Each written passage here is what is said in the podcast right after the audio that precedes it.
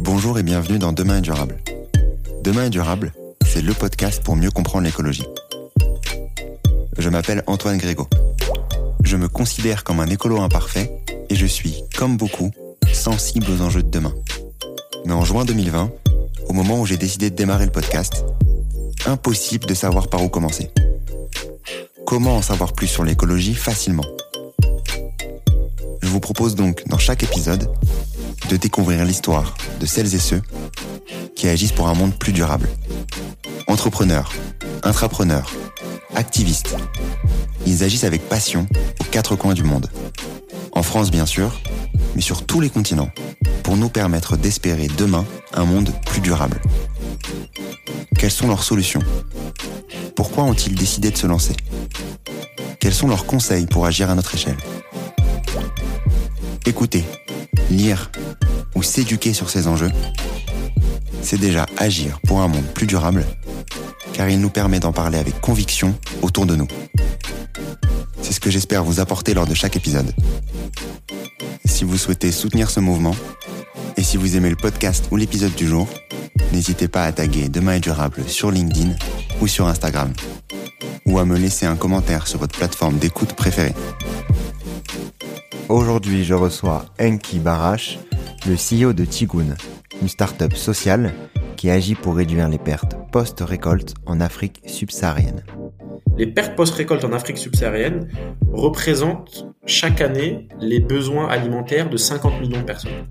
Sachant que la malnutrition en Afrique subsaharienne, c'est à peu près 230 millions de personnes, 200, voilà, autour de ça. Donc ça voudrait dire qu'on pourrait régler 20%, un cinquième de la malnutrition en Afrique subsaharienne, sans produire un gramme de plus. Juste en faisant en sorte qu'en fait que ce qui sort du champ de nos agriculteurs ne soit pas perdu. En Afrique subsaharienne, c'est plus de 200 millions d'agriculteurs qui perdent une grande partie de leur récolte due uniquement à leur mauvaise conservation. C'est en partant de ce postulat qu'Enki a décidé de créer Tigoun pour combattre ce fléau. En reprenant les sacs en plastique tressés historiquement utilisés pour la conservation, Tigoun propose un sac de conservation plus écologique et qui optimise la conservation des denrées sèches. Avec Enki, nous avons parlé de ses débuts, de la découverte de cet enjeu à Madagascar, jusqu'à la création de Tigoun. Comment résoudre le problème des pertes post-récolte? Pourquoi cette situation? Engendre-t-elle une plus grande pauvreté De nombreux sujets que nous avons discutés avec Enki aujourd'hui et que je vous laisse découvrir dans l'épisode du jour. Bonne écoute. Donc aujourd'hui, dans le nouvel épisode de Demain est durable, j'ai le grand plaisir d'accueillir Enki Barash. Comment tu vas, Enki? Bah, Ça va très bien. Euh, ça va très bien. très content de, de t'accueillir aujourd'hui pour parler de toi, bien sûr, et parler aussi et surtout de euh, ce que tu as lancé euh, il y a quelques années maintenant avec Gauthier, ton associé, à savoir Tigoun, donc une une entreprise, une start-up que tu nous présenteras dans le podcast, mais je vais démarrer le podcast par une question classique euh, au sein du podcast euh, Demain est durable, à savoir qui est Enki? Euh, Donc moi je suis je suis franco-malgache. Donc j'ai grandi en France. J'ai fait toutes mes études en, en, France, mais je vais à Madagascar depuis que je suis petit. voilà tous les tous les ans, j'ai la famille là-bas. et en fait si tu veux, à l'âge de 4-5 ans, c'est à peu près l'âge où on commence à, à comprendre par soi-même ce qui, ce qui nous entoure. J'ai compris, en fait, à cet âge-là, la notion d'inégalité des chances. Parce que, forcément, voilà, en venant, en venant de France, on a tout. Euh, et je voyais des enfants de mon âge euh, qui n'avaient rien et et à 5 ans, t'as rien accompli dans ta vie pour mériter d'avoir quelque chose ou de rien avoir. C'est-à-dire, euh, c'est pas parce que t'as bien travaillé à l'école que à 5 ans, euh, tu mérites d'avoir quelque chose ou pas.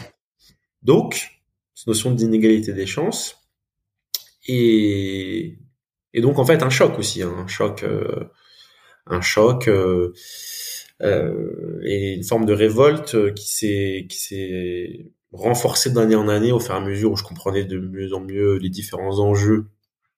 Euh, voilà.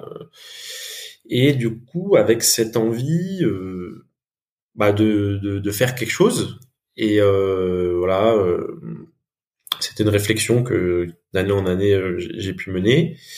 Et en fait, je suis arrivé en école d'ingénieur et j'ai découvert l'entrepreneuriat social. En fait, j'ai monté le premier, la première conférence TED de mon école. Donc une expérience entrepreneuriale. Et ça a été un vrai déclic pour moi en particulier. J'ai j'ai eu la chance dans un de mes speakers de rencontrer euh, Malik Diouf, qui est un entrepreneur euh, franco-sénégalais. Euh, et je me suis dit voilà, c'est c'est possible de changer les choses par l'entrepreneuriat. Et, euh, et, ce qui m'a donné envie de, de, de, monter, de monter une entreprise justement à impact pour Madagascar. Donc voilà un petit peu le historique. Ok. Et euh, donc c'est toute cette on va dire ces allers-retours entre euh, entre la France et, euh, et Mada. C'est quoi euh, Madagascar hein, Excusez-moi, je parle Mada parce que maintenant vu que j'habite à Madagascar, je me, je me, je me permets des Mada.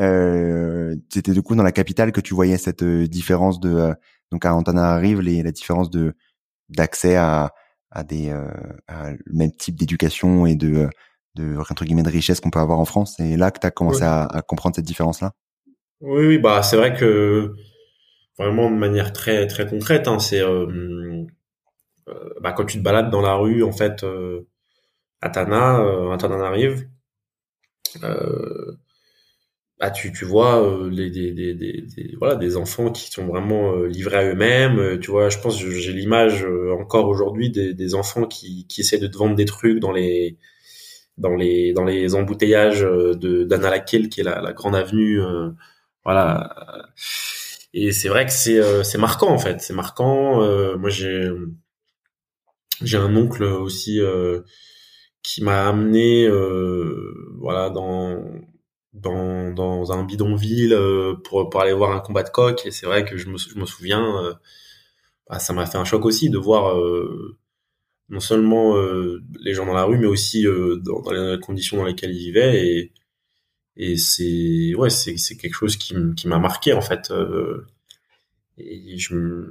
mais avec encore une fois euh, hmm, je me suis jamais euh, voilà une forme de, de, de révolte de me dire bon bah si si à un moment euh, j'ai la chance de faire des études j'ai vraiment envie d'essayer de faire quelque chose pour avoir un impact quoi et donc c'est cette conférence TED plus plus la rencontre dont tu parlais tout à l'heure, qui euh, progressivement t'ont, euh, disons, euh, fait admettre l'idée que c'était possible d'agir, qu'il était possible d'agir sur cette partie sociale notamment.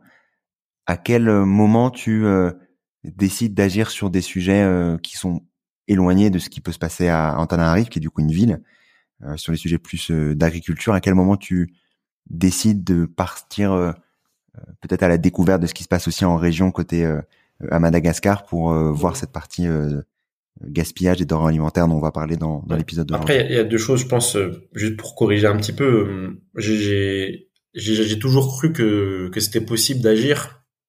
Euh, c'est juste que je savais pas dans quel domaine, quel était le moyen d'action le plus approprié à la fois pour, pour moi, compte tenu de mes aspirations, compte tenu de mes qualités, de mes défauts, euh, et également euh, compte tenu du contexte à Madagascar. J'ai toujours su que, enfin, en tout cas, j'ai eu la conviction que je, que je pouvais apporter ma pierre à, à l'édifice, euh, mais voilà, je savais pas dans quel domaine. Et c'est vrai que quand j'ai découvert l'entrepreneuriat social, j'ai trouvé que ça pouvait être une un vrai levier d'impact. Et euh, donc après, pour répondre à ta question, en fait, ce qui s'est passé, c'est quand donc du coup, c'était lors de ma, ma deuxième année euh, d'école que j'ai fait cette conférence TED. Et du coup en dernière année euh, euh, j'ai fait la filière entrepreneur de, de mon école et j'ai fait la rencontre de Gauthier. Et Gauthier lui en fait donc on s'est retrouvé en filière entrepreneur. Énorme hasard hein, lui il venait de passer un an à Madagascar et on s'est retrouvé avec la même volonté de monter une entreprise à impact donc tu vois le, le, hasard qui est fou parce que on a des promos de 400. Euh, la probabilité, lui est français, hein, donc la probabilité qu'on se retrouve en filière entrepreneur la même année avec l'envie de monter une entreprise à impact à Madagascar, c'est quand même euh, Ouais, et en fait, euh, et on est vraiment parti d'une feuille blanche. Moi, je me souviens encore, c'est, c'est pas du tout pour le storytelling. Hein, euh, on a commencé, tu vois, c'était vraiment, euh, c'était le, un peu le, cours numéro un, quoi. Euh, on commençait avec une feuille sur un tableau blanc. Je m'en souviens, c'était à la, bibliothèque, euh, à la bibliothèque à Lyon là, et on avait réservé une salle et, et, on a listé les enjeux de développement. On s'est dit, voilà donc accès à l'eau, euh, accès à l'énergie, euh, problématique des déchets aussi. Hein. Tana, je pense que tu peux le voir, c'est un, un, gros, un gros sujet en particulier en ville. Puis euh, voilà, et puis l'agriculture. En fait, Gauthier, euh, lui, il venait de passer un an euh, dans, un, dans une école. Il était bénévole dans une école en milieu rural. Et il se trouve que les parents d'élèves étaient agriculteurs. Et, euh, en particulier, il venait euh, discuter avec lui et disait ah Gauthier, Monsieur Monsieur Gauthier, vous savez, euh, on a des gros soucis au niveau du stockage en fait, parce qu'on utilise des sacs qui sont vraiment pas top euh, et qui nous font perdre nos récoltes et donc on vend les denrées dès la récolte au moment où les prix sont les plus bas et après on doit les racheter au moment où ils sont au prix au plus haut. Et, euh, et donc on regarde ça, on se dit ah c'est intéressant. On regarde quelques chiffres, on voit 80% de la population active dans l'agriculture, 8 millions de personnes. Donc là, on se dit tout de suite, OK, si c'est un vrai problème, parce qu'il reste à quand même vérifier que c'est pas juste euh, des, des si c'est un vrai problème, on a un potentiel d'impact qui est énorme. 8 millions de voilà, 8 millions de personnes, 80% de la population active, ça veut dire tout le monde en fait. Et ce qui correspondait aussi à ce que moi personnellement j'ai vécu, c'est-à-dire qu'à Madagascar, on connaît tous quelqu'un qui fait de l'agriculture. Euh, et c'est comme ça qu'on a qu'on a continué. Et en fait, voilà, on a en creusant, on s'est rendu compte que c'était un vrai problème. Et, et voilà, c'est comme ça qu'on a qu'on a attaqué cette problématique. Est-ce que tu avais une une certaine euh, envie de travailler sur l'agriculture avant? Comment tu t'es formé sur cette partie-là pour euh, pour euh, avoir, disons le la la compétence et et la vision sur sur quoi faire exactement sur ce sujet-là? En fait, euh, ce qui euh, c'est intéressant ce que tu dis. Alors je pense qu'il y y a deux choses parce que il y a effectivement euh, moi le, le premier euh, donc là la, la, la, première motivation c'était vraiment cette, cette idée d'avoir un impact à Madagascar. Mais j'ai eu aussi euh, bah, juste avant justement en 2018 euh, donc l'année l'année en fait où j'ai commencé le, le projet hein, j'ai commencé le projet en septembre 2018 mais euh, un peu avant j'ai été au Togo et j'ai eu une vraie euh, euh claque enfin claque en tout cas prise de conscience au niveau des enjeux écologiques. Et donc vraiment avec ce, ce, deuxième objectif qui était de voilà d'essayer à, à, mon échelle de, de participer à j'allais dire la résolution on va dire l'atténuation de la crise écologique. En tout cas voilà faire en sorte que, que de d'apporter mon voilà, mon énergie sur, sur ce combat-là. Et c'est vrai que du coup, quand j'ai, je me suis attaqué à cette problématique sur l'agriculture, ça a tout de suite eu beaucoup de sens parce que voilà, l'agriculture c'est un pilier euh, aujourd'hui sur sur la crise climatique, notre modèle d'agriculture et, et, puis aussi voilà. Euh, euh, donc ça, ça c'est le premier point. Donc ça, ça, ça, correspondait un petit peu à mes à mes à mes préoccupations du moment. Euh, voilà, tu vois, j'ai bah, j'ai pas très original, hein, mais j'ai vu le documentaire Demain. Bon, ça date d'il y a maintenant 5 ans, ça 2018, donc 4 ans. Et c'est vrai que ça, voilà, sur tout ce qui était permaculture et tout, je me suis dit, c'est vraiment un sujet qui m'intéresse, même, tu vois, en termes de sens, c'est vraiment le, la terre, c'est, il y a rien de plus prioritaire. Donc, je réponds pas tout à fait à ta question, mais c'est juste pour que tu vois dans quel, et, après, pour comment moi je me suis formé. En fait, euh, c'est la bibliographie, hein. ça veut dire euh, principalement au début, euh, c'est nous on a fait le choix, donc on s'est attaqué à une problématique qui est assez précise, qui est celle des pertes post-récolte. Donc on a attaqué vraiment le sujet par là, et on a eu la chance, si je puis dire, que c'est un, c'est un du fait que la chance qu'on a eue, c'est c'est que en fait c'est un sujet qui est assez euh, assez bien documenté, même très bien documenté, en particulier à Madagascar. Euh, un certain nombre d'ONG travaillent dessus et donc en fait on a vraiment euh, épluché, j'allais dire mangé, mais beaucoup beaucoup beaucoup de bibliographie. Ça a été vraiment un gros gros travail d'aller d'aller à la fois de la bibliographie, je dirais brute, donc vraiment des articles, mais aussi on a fait beaucoup d'interviews de professionnels. Donc c'est vraiment comme ça qu'on s'est formé, donc sur le tas, j'ai envie de dire. Hein, puis après, le, deuxième deuxième point qui a été aussi déterminant, c'est que pendant pendant six mois, on a sur le développement du produit, on a travaillé avec une ingénieure d'AgroParisTech. Enfin même pendant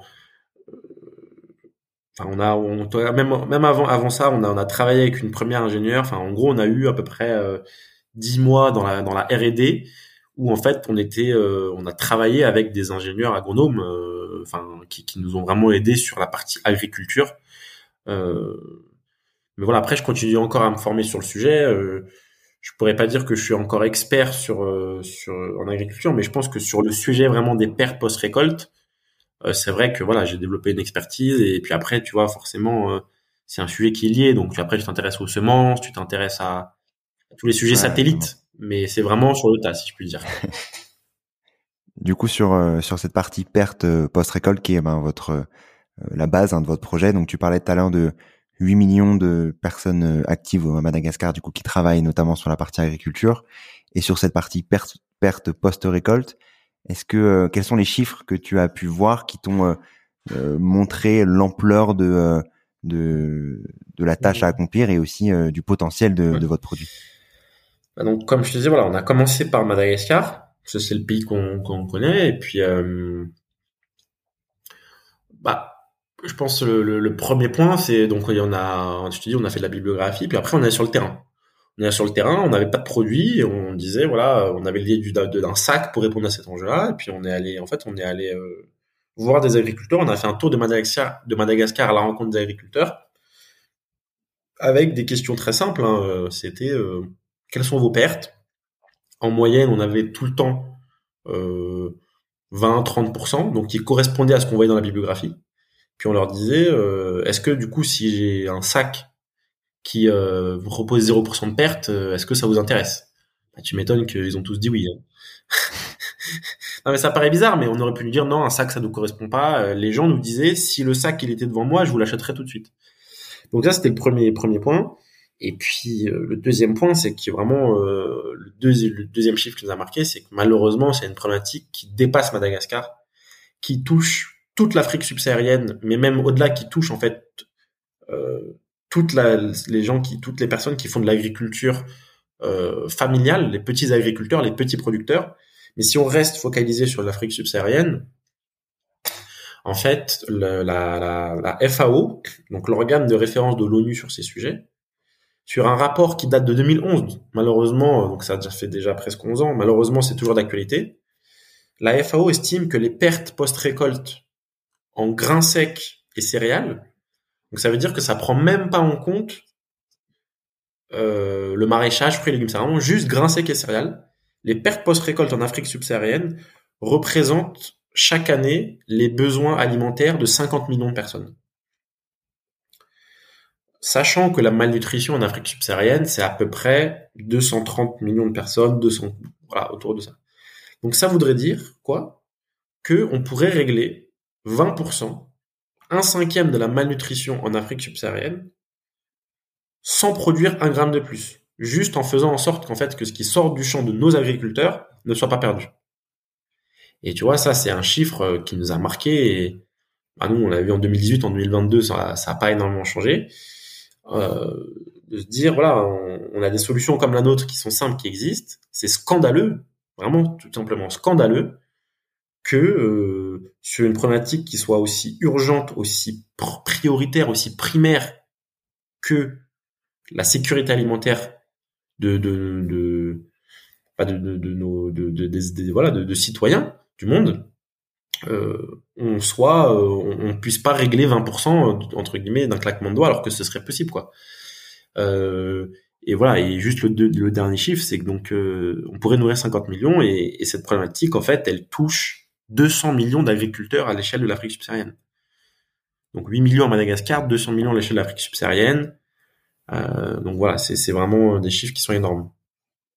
Pour contrer justement ce, ce chiffre-là, euh, donc euh, tu disais 50 millions plus d'autres chiffres à, à, Madagascar. qu'est-ce que vous proposez du coup concrètement? Est-ce que tu peux me parler de, ben, de ce sac-là, la façon dont vous l'avez, euh, vous l'avez euh, conceptualisé, la façon dont il est produit Est-ce que tu peux davantage m'en parler? Donc en fait, euh, comme je le disais au début, la, la problématique à laquelle on s'attaque, c'est la problématique des pertes post-récolte. En fait, ce qui se passe, c'est que ils utilisent des sacs en plastique tressé.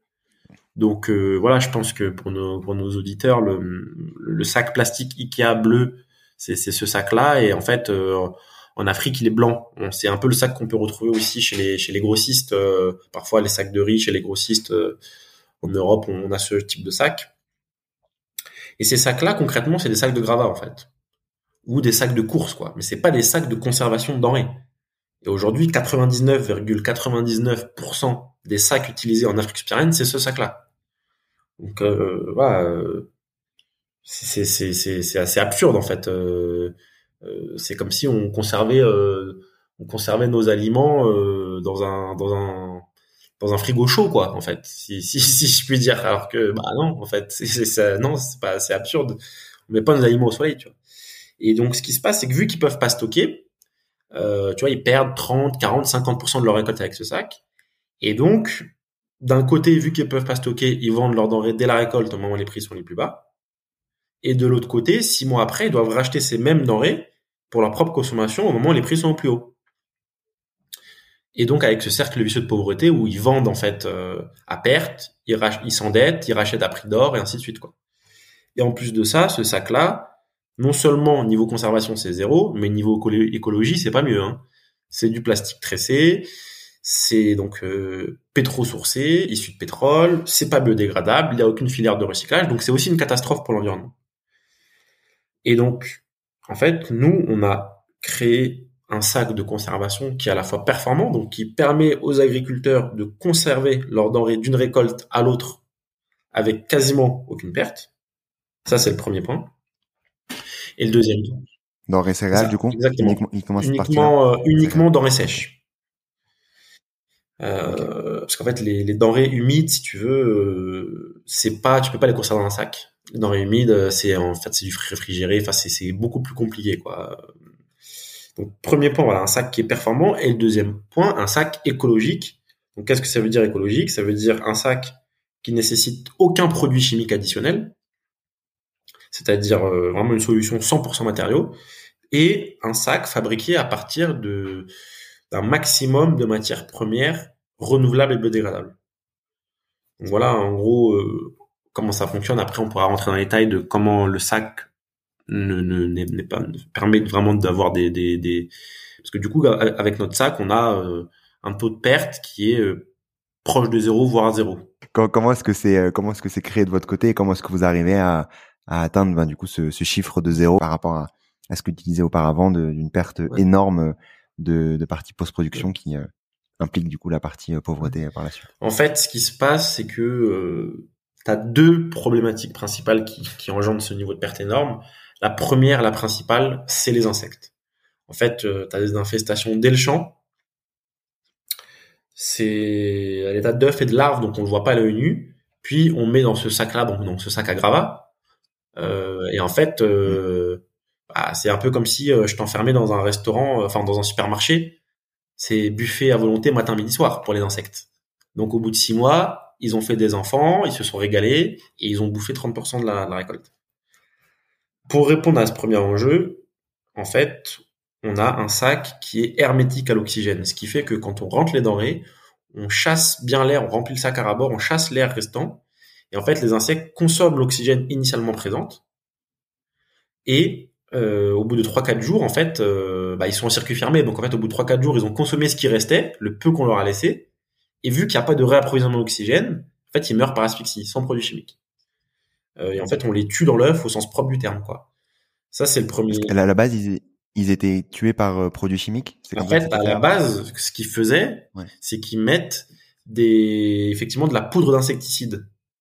Sauf que ça marche très mal en fait, parce que euh, la poudre d'insecticide, en fait, pour que ça se marche bien, il faudrait que les denrées soient quasiment plongées dedans euh, enfin en fait il faudrait mettre carrément une quantité d'insecticide quasiment égale à la quantité qu'on veut stocker ce que personne ne fait donc en fait ça ça marche mal en fait ça marche très mal en plus de ça d'un point de vue sanitaire c'est catastrophique puisque après euh, tu te retrouves avec de l'insecticide, tu vois, c'est mal trié, c'est c'est mélangé. Donc ça marche en fait, ça marche pas du tout. Euh, c'est pour ça qu'on a ces taux de perte même avec les, les, et puis ça coûte cher en plus aussi, tu vois. Donc c'est c'est vraiment une solution qui est qui est pas bonne. Et le deuxième point, c'est qu'en fait le, le, deuxième souci, c'est le souci de, de l'humidité parce qu'en fait pour conserver des denrées longtemps, des denrées sèches longtemps, il faut qu'elles restent sèches. Or, euh, bah, typiquement à Madagascar, mais c'est le cas dans beaucoup de pays d'Afrique on a des reprises d'humidité parce que c'est assez humide dehors. Donc les agriculteurs sèchent, ils mettent dans le sac passoire. Bah, six mois après, ça s'est redevenu humide. Et du coup, on a un sac, le sac Tigoun, qui est hermétique à l'humidité, qui permet en fait de, de, de garder les denrées sèches. Et avec ces deux points-là, en fait, on arrive à des taux de perte qui sont quasiment nuls. Et du coup, sur euh, donc perte perte quasi nulle, et, euh, et ensuite donc euh, impact ce que tu disais sur euh, euh, du coup la plus cercle vicieux mais cercle vertueux sur la partie pauvreté qu'est-ce que ça implique du coup d'avoir euh, quasiment aucune perte? Ouais.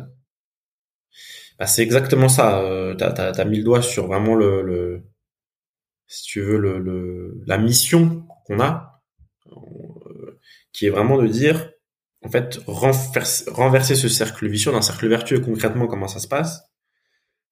Un agriculteur achète un sac Tigoun. Il évite, euh, si on prend un sac de 50 kilos, il va éviter, allez, 20%, il va, il va gagner 10 kilos de denrées. Et en fait, ce qui se passe, c'est que il y a un impact qui est multiple, parce que premièrement, il n'est pas obligé de vendre les denrées dès la récolte, mais il les vend en fait au meilleur moment, donc il les vend plus cher. Il a une quantité disponible à vendre qui est supérieure puisqu'il a pu les stocker. Et après, c'est ainsi de suite en fait, c'est-à-dire que du coup, il est, vend plus cher, donc en fait, il est plus dans une cercle d'endettement, donc en fait, il commence à faire du bénéfice.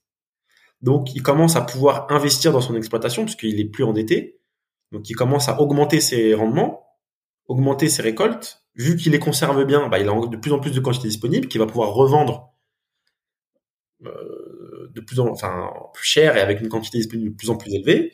Puis ensuite, il va pouvoir bah, investir dans euh, l'éducation de ses enfants, dans euh, une meilleure alimentation euh, et ainsi de suite en fait. C'est vraiment cette idée de, de, de, de, briser, en fait, de passer d'un cercle vicieux d'endettement à un cercle vertueux d'investissement en fait. Et euh, pour euh, transmettre ces sacs, pour les vendre, pour les bah, pour faire en sorte que les les agriculteurs, que les paysans puissent du coup avoir accès au sac au sac Tigoun, comment est-ce que vous fonctionnez vous de votre côté? Avec qui vous travaillez? Les ONG, tu parlais des ONG tout à l'heure qui avait fait beaucoup de travail sur euh, justement ces, euh, ces sujets de, de, de, gaspillage, mais de, de perte, on va dire, plus de perte, perte, euh, alimentaire. Comment est-ce que vous faites vous de votre côté? Donc en fait, effectivement, le, aujourd'hui, nos, nos, nos, premiers partenaires, on a, on a un certain nombre de, de, circuits de distribution différents, mais notre principal aujourd'hui, c'est vraiment, on travaille en collaboration avec des programmes de développement euh, donc euh, financé, euh, tu vois, par l'AFD, le, la coopération allemande, la GIZ. C'est des programmes en fait de, sous, de, de, de qui financent voilà de, de, des améliorations, enfin en tout cas qui soutiennent les agriculteurs malgaches. Et, euh, en fait, donc tu vois, je te donne un exemple. Euh, la GIZ, donc le, le gouvernement allemand, enfin l'agence de coopération du gouvernement allemand, euh, travaille sur un gros projet dans le sud de Madagascar d'amélioration de la résilience des agriculteurs face au changement climatique. Donc on est typiquement dans ce qu'on fait, tu vois, parce qu'on permet en fait aux agriculteurs, euh, quand t'as pas beaucoup de récoltes à cause du changement climatique, t'as pas intérêt à en perdre 20% en fait, tu vois. Et, et surtout, non seulement t'as pas intérêt à en perdre 20%, mais l'idée c'est pas non plus de te fournir une solution qui euh, aggrave le changement climatique, parce que sinon en fait euh, c'est le serpent qui se mord la queue. Euh, donc voilà, typiquement, c'est vraiment, si tu veux, pour, pour résumer, on travaille avec les gens qui sont déjà au contact de ces populations, en souvent qui en fait travaillent concrètement euh, comment ça se passe, qui travaillent avec des coopératives en fait. Hein. C'est-à-dire qu'en fait, il y a vraiment deux maillons. Il y a d'un côté ces programmes, de l'autre côté les coopératives qui, euh, qui, qui, qui, regroupent les agriculteurs, et puis nous, en fait, euh, nous on fait vraiment deux choses, c'est-à-dire que nous, on n'est pas, on pas des, des, des, vendeurs de sacs. En fait, nous, on est un partenaire pour maximiser l'utilité sociale et environnementale des récoltes de nos agriculteurs. Et donc, en fait, concrètement, comment ça se passe? On vient former ces agriculteurs-là à comment, en fait, pourquoi c'est intéressant pour eux de bien gérer leur post-récolte.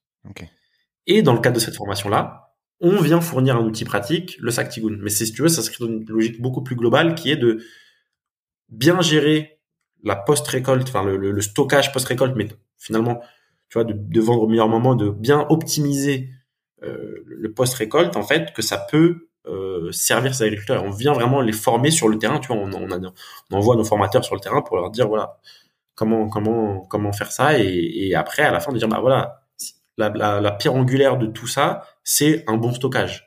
Et nous on a développé un outil, euh, mais si tu veux c'est dans une logique plus globale quoi.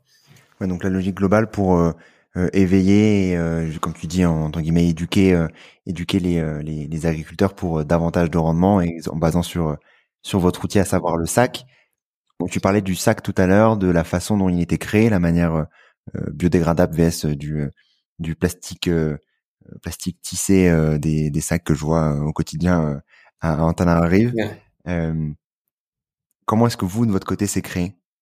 Et est-ce qu'on peut imaginer ce genre de sac créé localement, je sais pas à Madagascar ou dans les pays locaux ouais.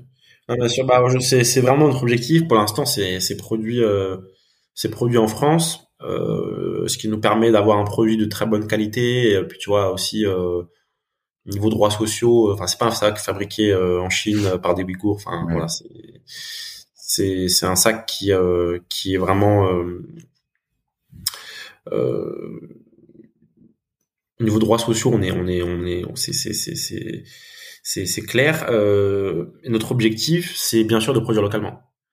Euh, Aujourd'hui, c'est pas encore possible. On travaille dessus avec des partenaires locaux pour voir comment est-ce qu'on pourrait faire, mais c'est c'est pas c'est pas encore euh, c'est pas encore le cas, mais c'est vraiment notre objectif, comme tu me dis, euh, comme tu le dis quoi.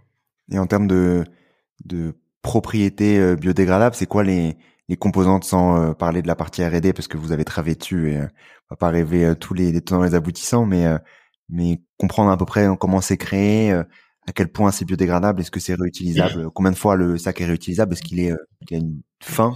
Aujourd'hui, on a un sac qui est à 80% en masse, donc au niveau du poids du sac, qui euh, est fabriqué donc à partir de, de, de craft, donc qui est le, euh, un dérivé du bois en fait. Euh, et cette partie-là, elle est 100% biodégradable et même compostable. Donc ça, c'est 80% du sac qui est biodégradable et même compostable et issu de matières premières renouvelables, le bois. Et après, on a une fine couche à l'intérieur de matière qui est encore pétro-sourcée euh, et qui permet d'apporter euh, en fait euh, voilà les propriétés de conservation. Et voilà, ça c'est vraiment une V1. Notre objectif, c'est de remplacer cette couche par une couche en fait euh, 100% renouvelable et biodégradable pour avoir un sac qui soit entièrement issu de matières premières renouvelables et biodégradables. Mais c'est une version 1. Euh, après, sur la durée de vie du sac, ça c'est important, c'était important pour nous aussi. On a euh, l'une des la première chose qu'on a faite, c'est que on a un système de fermeture qui est réutilisable à l'infini. C'est-à-dire qu'on peut réouvrir, refermer le sac à l'infini, sans aucune, sans endommager le sac. Alors tu vois, par exemple, aujourd'hui, ces sacs en plastique tressé, souvent ils sont cousus, donc tu vas endommager le sac, voilà, c'est pas c'est pas top, tu vois. C'est un enfer. Euh, donc ça c'est c'est le premier point.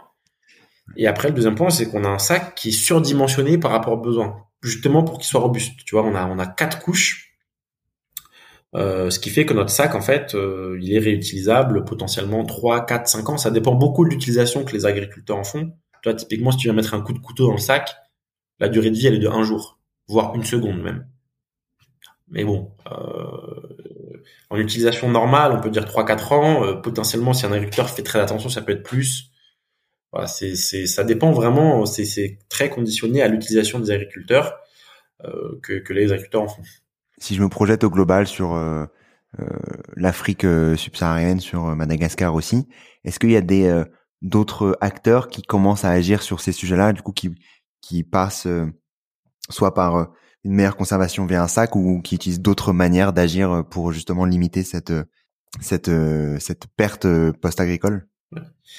Euh, ah, pour voilà pour avoir discuté un petit peu avec euh, avec des, différents experts de ce sujet-là, en particulier des experts de la FAO, il y a un petit peu une finalement une une différence entre d'un côté les pays francophones ou dans les pays d'Afrique subsaharienne francophone, on est, il y a encore, c'est encore majoritairement vraiment le sac en plastique tressé qui est utilisé. Mais dans les pays anglophones, on commence en fait à euh, utiliser des solutions un peu comme la nôtre, donc ce qu'on appelle les sacs hermétiques. Euh, alors, il se trouve que ces sacs-là, euh, donc c'est les alternatives à notre sac, c'est des sacs qui sont 100% en plastique, euh, mais qui, en tout cas, ont quand même le mérite de pouvoir euh, éviter les pertes euh, à des degrés divers. Il y a différents types de qualités, il y en a qui sont un peu moins bons, mais donc ça c'est voilà c'est intéressant, mais mais ça reste en fait euh, quand même assez marginal en fait. Hein. Faut, faut faut être honnête. Même dans les pays où c'est un petit peu instillé, on est quand même sur une écrasante majorité. Il n'y a pas de chiffre sur le sujet. Hein. C'est que c'est que de l'empirique, mais on est quand même sur voilà sur même dans les pays anglophones où, où les gens connaissent, bah c'est pas la majorité euh, qui, qui, utilise ces sacs hermétiques en fait. Et c'est quoi le la barrière à l'entrée pour euh, justement utiliser ces sacs hermétiques pour euh, un agriculteur? C'est quoi? C'est le coût? C'est qu'est-ce qui change par rapport à un, un sac lambda en plastique tressé Ouais, en fait il y a, y a, deux choses, je pense.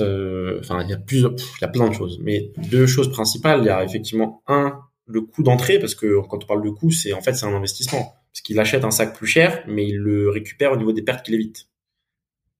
Mais malheureusement, effectivement, il y a un souci, c'est que, comme je te disais, on est face à des, des, des, des personnes qui ont une capacité d'investissement qui est négative. Jolie manière de dire qu'ils sont endettés, hein.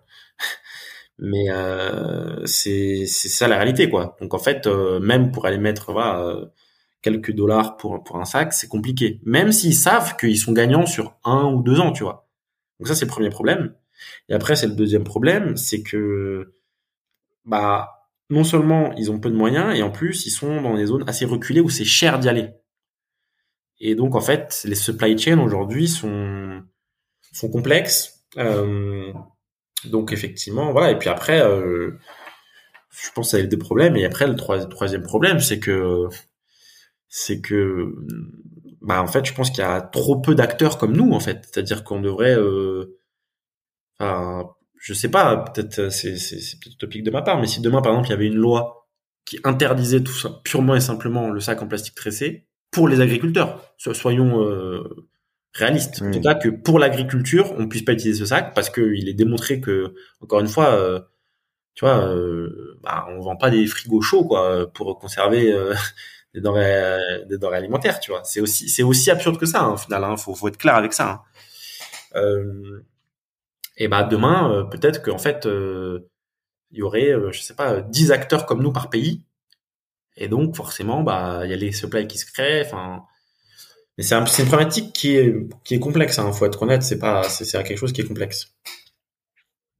Et justement sur sur ton ambition à moyen terme, si on se projette à 3 5 ans sur euh, sur Tigoun, sur euh, la façon de, de, de voir la chose à Madagascar et euh, plus globalement votre impact en Afrique subsaharienne. Où est-ce que vous voyez Comment est-ce que tu tu vois évoluer Tigoun hmm. dans les prochaines années?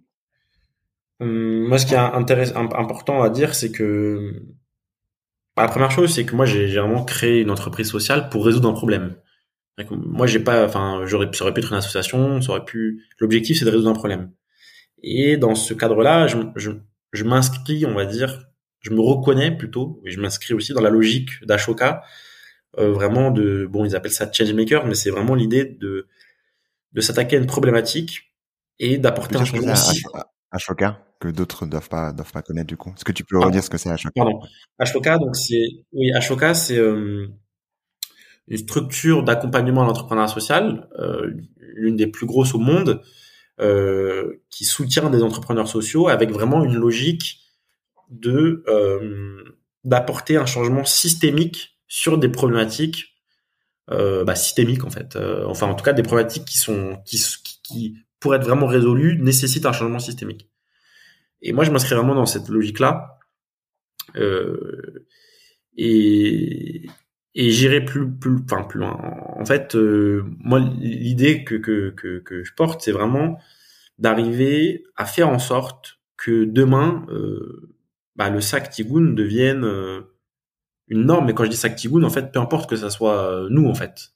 L'objectif, c'est qu'on ait ouvert une voie et que, en fait, voilà, d'ici 3 à 5 ans, en fait, il y ait, bah, que ce soit une initiative qui soit, qui soit reprise. Euh, tu vois, nous, on a vraiment une logique d'open sourcer le, le, le, processus pour que un maximum de personnes utilisent ce sac-là et qu'en fait, qu'on crée vraiment euh, les conditions pour que localement, les acteurs locaux, euh, en fait, utilisent ce sac mais j'ai presque envie de dire sans nous en fait. C'est-à-dire à un moment, bien sûr, c'est pas, ça se fait pas en une semaine. Hein. Ça prend du temps, mais qu'en fait, qu'on qu'on on ait cette logique là, tu vois. Euh, et ça, j'en discutais avec, avec, avec certains entrepreneurs sociaux. Mais quand tu cette logique là de, de un petit peu de de régler un problème systémique, tu as un petit peu deux deux pas de sortie possible, mais deux, deux objectifs qui peuvent être liés. Mais tu vois, euh, soit que carrément ton initiative soit repris à l'échelle d'une politique publique. Donc tu vois, c'est un peu ce que ce que a fait euh, Unicité avec le service civique. Ils ont créé un modèle et maintenant le service civique, en fait, c'est devenu bah, quelque chose organisé par l'État. Donc ça, c'est c'est en tant qu'entrepreneur qui veut résoudre un problème, il y a rien de plus euh, plus plus euh, plus efficace et de plus valorisant entre guillemets. Puis après, l'autre point, mais qui est lié, c'est voilà d'avoir quelque chose en fait un système d'avoir créé quelque chose qui euh, fonctionne de manière quasiment organique et qu'en fait tu as créé les conditions de que, que, fait le, problème euh, est pris en main par, par, les acteurs et, qui, donc c'est vraiment nous là cette vision là qu'on a quoi mais ce qui est intéressant c'est que tu as euh, comme tu dis deux, deux manières de, fonctionner et surtout on parlait de Madagascar, on parlait de l'Afrique subsaharienne. J'imagine qu'il y a ce même type de sujet-là euh, ben, aux quatre coins du monde, hein, en Amérique du Sud, en, en Asie. Enfin, je sais pas, je mets des hypothèses, mais j'imagine que le sujet doit aussi exister sur euh, des des, euh, des sujets de de, de perte post-récolte. Vous de votre côté, qu'est-ce que vous avez réussi à faire depuis depuis ben, votre création en, en 2018 en termes de de d'aide à euh, cette justement cette, de limiter cette perte post-récolte? Est-ce que vous avez réussi à combien de, de sacs vous avez réussi à, à mettre en avant et à, et à donner aux agriculteurs euh, euh, récemment? Donc on a on a déjà produit 25 000 sacs. Euh, voilà, on a travaillé avec à peu près euh, à peu près euh, 3000 agriculteurs différents sur ces problématiques-là pour donner une idée de l'impact, en fait, 25 euh, 000 sacs. Chaque sac qu'on met sur le marché, on passe de 20% à 0% de perte. Donc si on prend l'exemple d'un sac de 50 kg, ça veut dire qu'en gros, chaque sac Tigoun sur le marché, c'est à peu près 10 kg de sauvés par an. Donc euh, voilà, 25 000 sacs x 10, ça fait 250 000, 250 000 kilos de, de, de, denrées euh, sauvées chaque année avec tout ce que je te disais sur l'argent gagné, euh, voilà. Euh, donc c'est vraiment voilà euh, un impact qui est, qui est direct. Ça c'est quelque chose aussi qui est, qui est possible par le projet. On est on est sur vraiment quelque chose qui est à la fois direct, mesurable, facilement. et et bien sûr c'est c'est encore c'est trop peu par rapport à l'échelle de la problématique. et c'est pour ça que voilà, je te dis, on a vraiment cette ambition de en fait, euh, à un moment, euh, si, si, tu, si tu veux que, que si tu as vraiment un objectif que, que de toucher un maximum de personnes, à un moment, il faut, euh, il faut transmettre, en fait. Il faut transmettre, collaborer. Collaborer, et je pense que ça, c'est vraiment un, un point, bah justement, il y avait le, le, fondateur d'Ashoka France qui était venu nous faire un, un, une intervention lors de, d'un programme d'incubation que j'ai fait et il a vraiment insisté justement sur à la fois l'ADN des entrepreneurs Ashoka qui est vraiment résoudre un problème et le deuxième point qui est vraiment l'aspect collaboratif. Collaboratif et je veux dire, c'est important d'avoir une énorme ambition, mais il faut aussi avoir une forme d'humilité, de réalisme qui est que, euh, voilà, comme je te dis, il y a 200 millions d'agriculteurs en Afrique subsaharienne qui sont concernés par cette problématique, c'est pas Tigoun tout seul qui va apporter une solution à ces 200 millions d'agriculteurs. C'est, c'est pas vrai. Même, même, même sur 30 ans. Tu vois, c'est en arrivant à collaborer, en ayant cet, cet objectif de, d'aller voir des parties prenantes et de leur dire voilà ce que vous pouvez faire. C'est comme ça qu'on va y arriver en fait. Je vais, je vais terminer sur, euh, sur ces bonnes paroles et euh, finir par les trois questions euh, de, de fin de podcast de Demain est durable, en commençant par un contenu qui t'a marqué récemment et que tu pourrais nous partager, Anki. Ouais. Bah, je pense. Euh...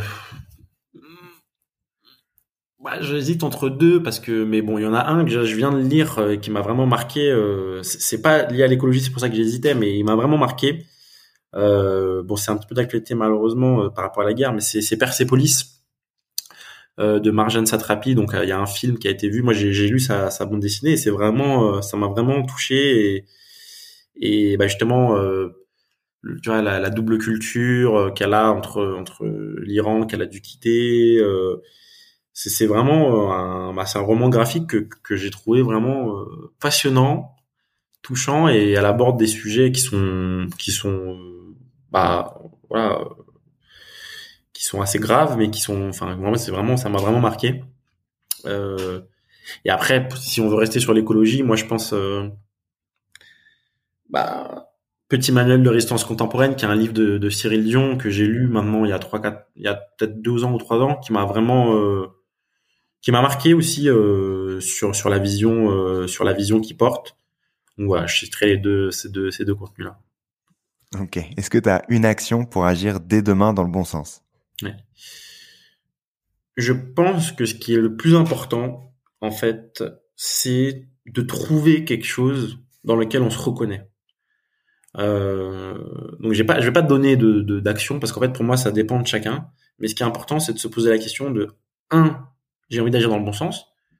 Donc, premièrement, déjà, qu'est-ce que ça veut dire agir dans le bon sens? Donc ça, il faut un minimum de, enfin, le niveau d'information. Donc euh, voilà, euh, tout ce qui tout ce qui concerne le, la sensibilisation. Mais après, une fois qu'on qu'on connaît les axes d'amélioration, je pense que c'est important de trouver vraiment dans son fort intérieur qu'est-ce qui nous touche. Euh, parce que c'est là où en fait on va avoir un vrai impact parce que ça nous touche. Si on prend la cause du voisin, bon ça va durer une semaine, mais c'est tu vois donc typiquement je sais pas euh, si euh, ce qui nous touche, c'est euh, les réfugiés, aller dans une association qui va s'occuper des réfugiés, ce qui nous touche, c'est euh, la cause animale.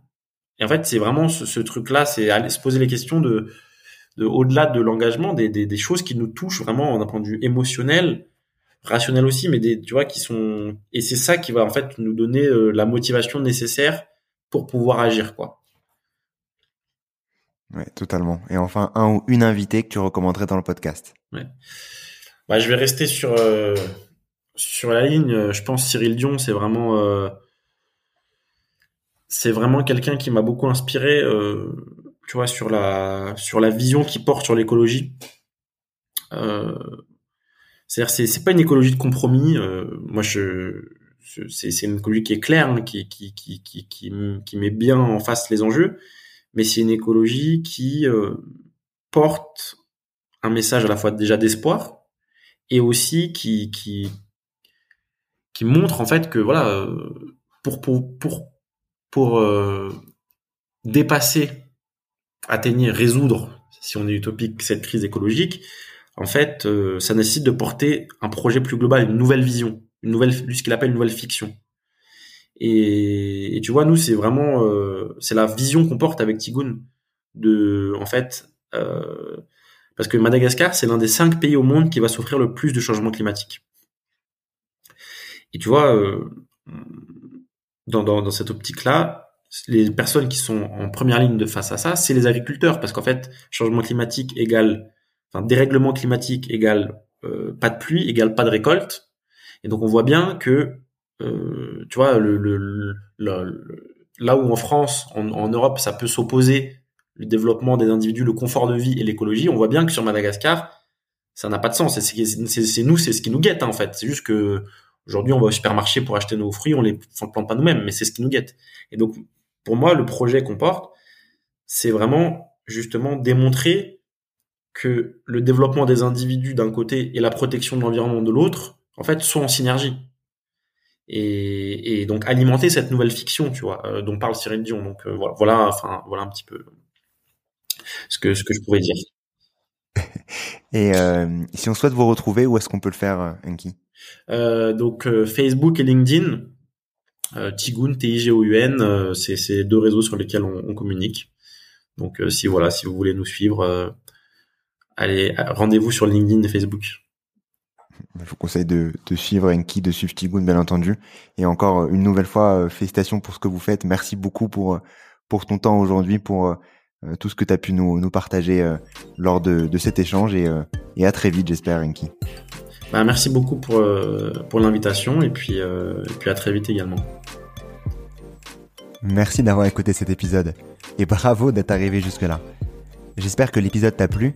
Si c'est le cas, n'hésite pas à en parler autour de toi et à le partager ou à mettre 5 étoiles au podcast sur ta plateforme d'écoute préférée.